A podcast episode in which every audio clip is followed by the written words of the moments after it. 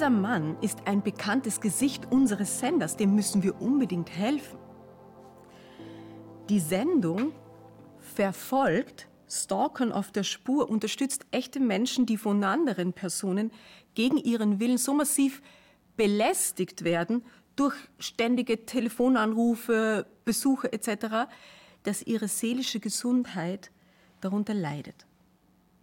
Der Kriminologe Leo Martins fungiert hier in dieser Sendung gleichzeitig als Moderator und als Leiter des Fahndungsteams. Denn der jeweilige Stalker soll vor laufender Kamera gestellt und mit gerichtlichen Konsequenzen konfrontiert werden. Der Fall, den er eben übernommen hatte, stellte den Ermittler vor nicht geringe Herausforderungen. Kevin, 32, lebte relativ zurückgezogen in einer Kleinstadt. Allerdings, sechs Jahre zuvor hatte er eine gewisse Prominenz erlangt. Er war, äh, weil er als Kandidat in einer populären TV-Show sehr viel Gewicht verloren hatte. Die Leute kannten ihn, sie haben ihn auf der Straße erkannt und um ein Autogramm gebeten. Bei einem Fantreffen, so erzählt er, hat eine junge Frau ihn umschwärmt, Mandy. Sie hat ihn auf Facebook und Instagram gefunden, ist ihm gefolgt, hat ihm immer öfter E-Mails geschickt. Anfangs fühlte sich Kevin geschmeichelt. Doch dann überschritt Mandy alle Grenzen. Sie schickte anzügliche Fotos von sich. Sie beleidigte Kevins Freundin. Sie machte ihre Besitzansprüche auf ihn deutlich und sie hörte trotz wiederholter Bitten nicht auf. Ihre eifersüchtigen Botschaften wurden immer zudringlicher. Dieser Psychoterror, der geht jetzt schon vier Jahre lang, berichtete Kevin dem Team. Ich kann gar nicht mehr richtig schlafen. Ich, ich funktioniere gar nicht mehr. Meinen Job habe ich im Grunde auch dadurch verloren und jetzt hat sich meine Freundin von mir distanziert. Sie macht das einfach nicht mehr mit. Was für eine belastende Situation. Diese unverschämte Person musste ausfindig gemacht werden. Man versuchte es zuerst über ihre gesendeten Fotos. Aber die stammten allesamt von falschen Identitäten.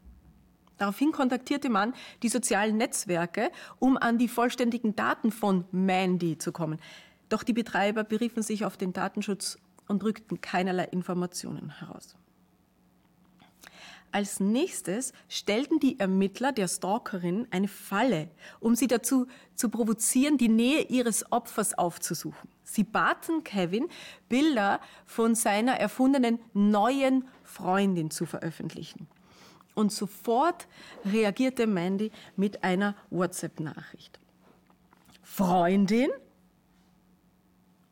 Oh nein, mein Schatz, das willst du mir doch bitte nicht antun, Kevin. Sei vernünftig, schrieb sie. Allerdings tauchte sie bei keinem Date persönlich auf und konnte so auch nicht überführt werden.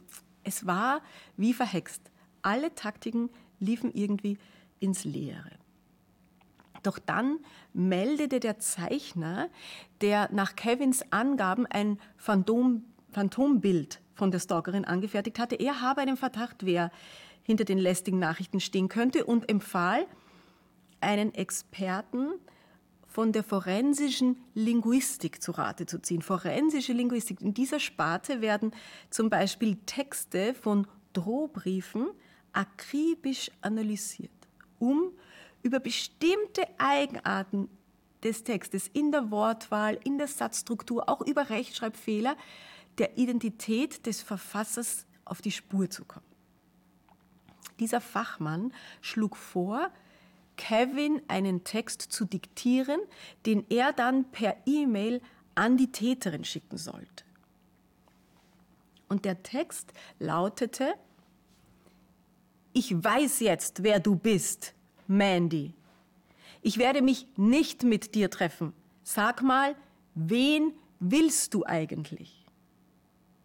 Kevin saß an seinem Laptop und tippte, der Sprachprofiler und seine Kollegen starrten mit aufgerissenen Augen auf dem Bildschirm. Sein Text wies drei außergewöhnliche Merkmale auf.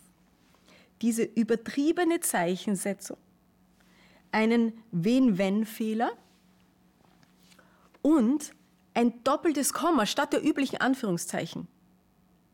Exakt dieselben Auffälligkeiten waren immer wieder in Mandys Texten aufgetaucht.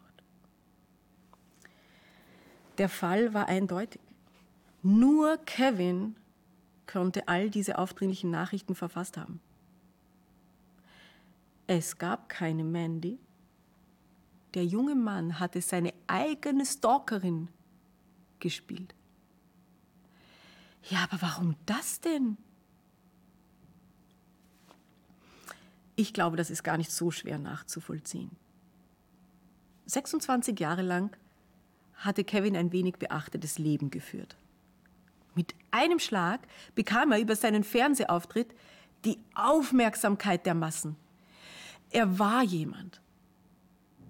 Doch dann legte sich der Rummel und mit einem Mal versank er wieder in der Bedeutungslosigkeit. Nur diese pikante Geschichte mit Mandy, ja, die rückte ihn tatsächlich nochmal mitten in den Fokus der Medien.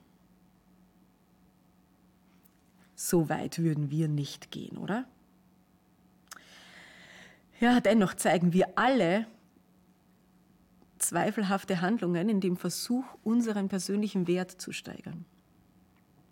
Manchmal kaufen wir uns teure, schöne Sachen, die wir nicht notwendig brauchen.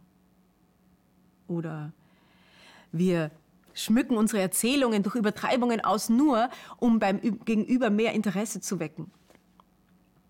Und wir suchen Kontakt zu Menschen, die uns besonders erscheinen und meiden solche, die wir für unbedeutend halten. Wir streben doch manchmal mit aller Kraft nach dem höchsten Grad an Perfektion in unserer Arbeit. Oder wir ergreifen die Gelegenheit, andere schlecht zu machen, um uns ein bisschen überlegen zu fühlen. Ja, es gibt noch viele weitere unschöne Wege, unseren Wert aufzubessern, die alle nicht funktionieren. Jesus, Jesus muss bewusst gewesen sein, dass, da, dass es da eine tiefe Lücke aufzufüllen gibt. Er zeigte einen ungewöhnlich wertschätzenden Umgang mit anderen Menschen. Und er schenkte uns eine Zusage, die mich schon viele Jahre lang berührt. Er sagte, seht mal, welchen Wert hat schon so ein Spatz? Man kann fünf von ihnen für einen Groschen kaufen. Und doch kümmert sich Gott um jeden einzelnen von ihnen. Und ihr seid doch viel mehr wert.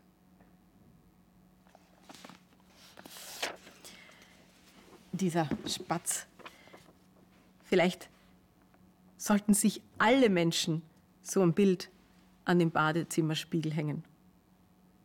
Denn es würde mich erinnern, wenn der Herrscher des Universums mich für lieb und teuer hält, dann ist das doch genug. Shabbat Shalom.